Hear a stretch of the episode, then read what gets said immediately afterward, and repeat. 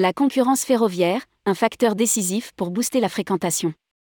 Pour 68% des Français, l'ouverture à la concurrence est une bonne nouvelle. La plateforme européenne de vente de billets de train Trainline, premier agrégateur à avoir proposé les billets de tous les opérateurs ferroviaires en France, a réalisé une étude avec OpinionWay qui justifie l'introduction de la concurrence. Les acteurs concernés en ont débattu. Verbatim. Rédigé par Bruno Courtin le jeudi 15 septembre 2022.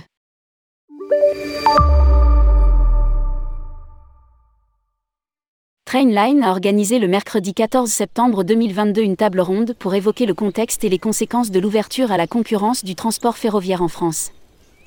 Pour alimenter les débats, Christopher Michaud, directeur des relations opérateurs Europe de Trainline, a présenté les enseignements de l'étude OpinionWay sur la perception par les Français des premiers effets de la concurrence. En quelques chiffres évocateurs, il en que ressort que, pour 68%, l'ouverture à la concurrence est une bonne nouvelle pour la lutte contre le changement climatique. 75% des Français citent spontanément un service de la SNCF et les 25% restants citent un autre service. Trenitalia est connu par 40% des Français, suivi de Trustdev à 38% et Railcoop à 14%. Un peu plus d'un tiers des Français déclarent savoir précisément en quoi consiste l'ouverture à la concurrence des trains de transport de personnes sur le territoire, 36%. 51% des jeunes de 18 à 24 ans considèrent l'ouverture à la concurrence des trains comme un avantage. 34% affirment que la fin du monopole de la SNCF les incite à prendre le train. 44% identifient au moins une source d'amélioration du train depuis deux ans. Plus de 50% déclarent être attentifs à l'impact écologique de leur mode de déplacement au moment de le choisir. Une ouverture à la concurrence qui écorne doucement le monopole de la SNCF.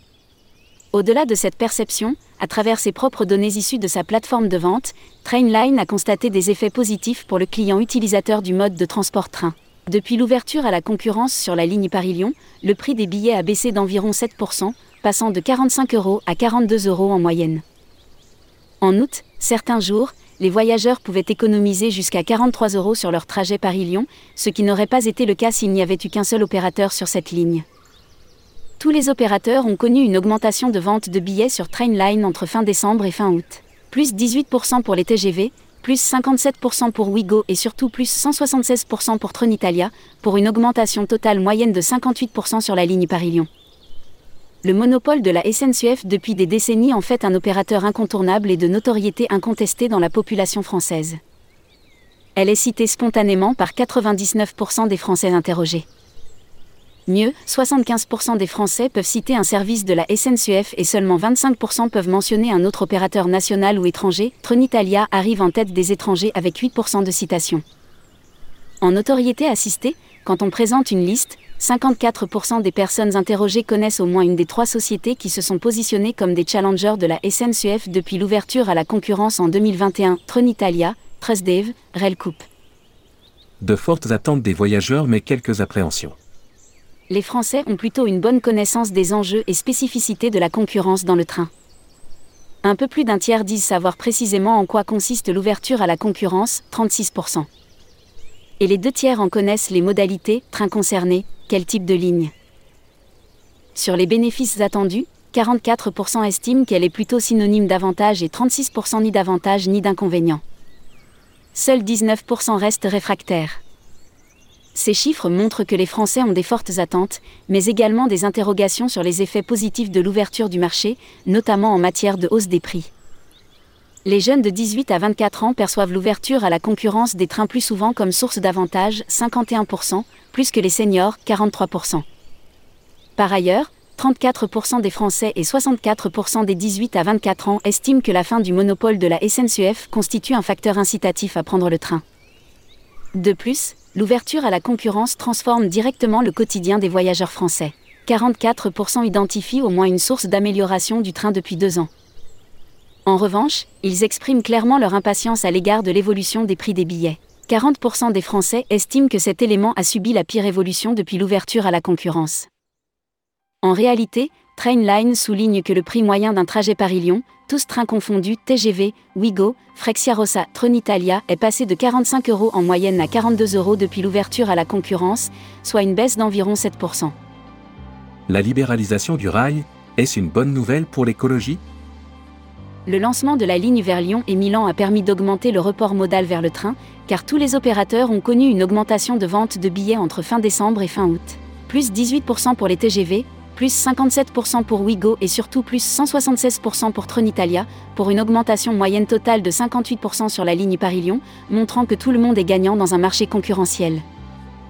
Aujourd'hui, 59% des Français déclarent être attentifs à l'impact écologique de leur mode de déplacement au moment de le choisir. Les jeunes de 18 à 24 ans, dont les engagements environnementaux sont particulièrement forts, sont 90% à intégrer ce critère dans leur choix au moment de décider de leurs moyens de déplacement. Reste que 4 Français sur 10 ne le prennent strictement jamais en compte, 41%, montrant qu'il reste un travail de pédagogie à faire. Néanmoins, malgré la pandémie, seuls 36% des Français déclarent avoir opté pour les transports collectifs cet été, dont 25% ont utilisé les trains de transport de personnes, TGV, TER. Les jeunes de 18 à 24 ans, moins autonomes tant pour des raisons financières ou pratiques, mais aussi plus sensibles à l'environnement, ont nettement plus utilisé le train, 63%. Ce qu'il fallait retenir des échanges de la table ronde. Roberto Rinaudo, directeur général. Tronitalia France. On est venu se rajouter à l'offre SNCF avec des propositions complémentaires sur cet axe Paris-Lyon-Milan. Le bilan est très positif malgré les difficultés techniques relatives à l'homogénéité des équipements.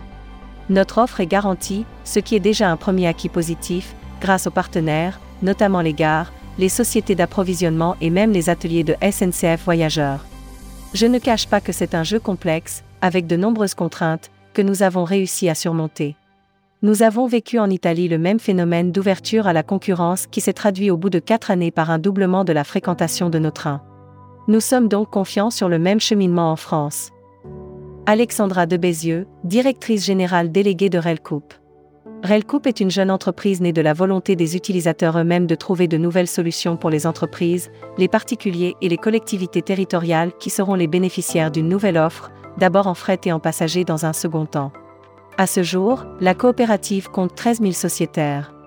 Les débuts ne sont pas simples pour une start-up, pour avoir accès à des financements et trouver à acheter les matériels roulants nous avons choisi d'opérer sur une ligne transversale, Bordeaux-Lyon qui valorise les territoires ruraux. Il a fallu traiter l'obtention des sillons sur les lignes en opération, s'assurer des gares ouvertes.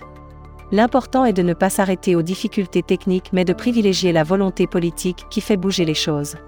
Les opérations de fret ont débuté mais nous ne pouvons pas encore annoncer de date pour la liaison passager Bordeaux-Lyon. Nous devons aussi traiter avec les ateliers de la SNCF pour transformer les matériels roulants. Railcoup envisage de devenir agence de voyage pour pouvoir distribuer ses propres billets mais aussi les segments de transport complémentaires, bus, location voiture, vélo. Bruno Mercadet, directeur du développement ferroviaire, groupe Transdev. Nous avons gagné un premier appel d'offres avec la région Sud pour opérer sous convention la liaison Nice-Marseille à horizon 2025. Notre objectif affiché est de multiplier l'offre par deux et de diviser par deux les coûts d'exploitation pour la région.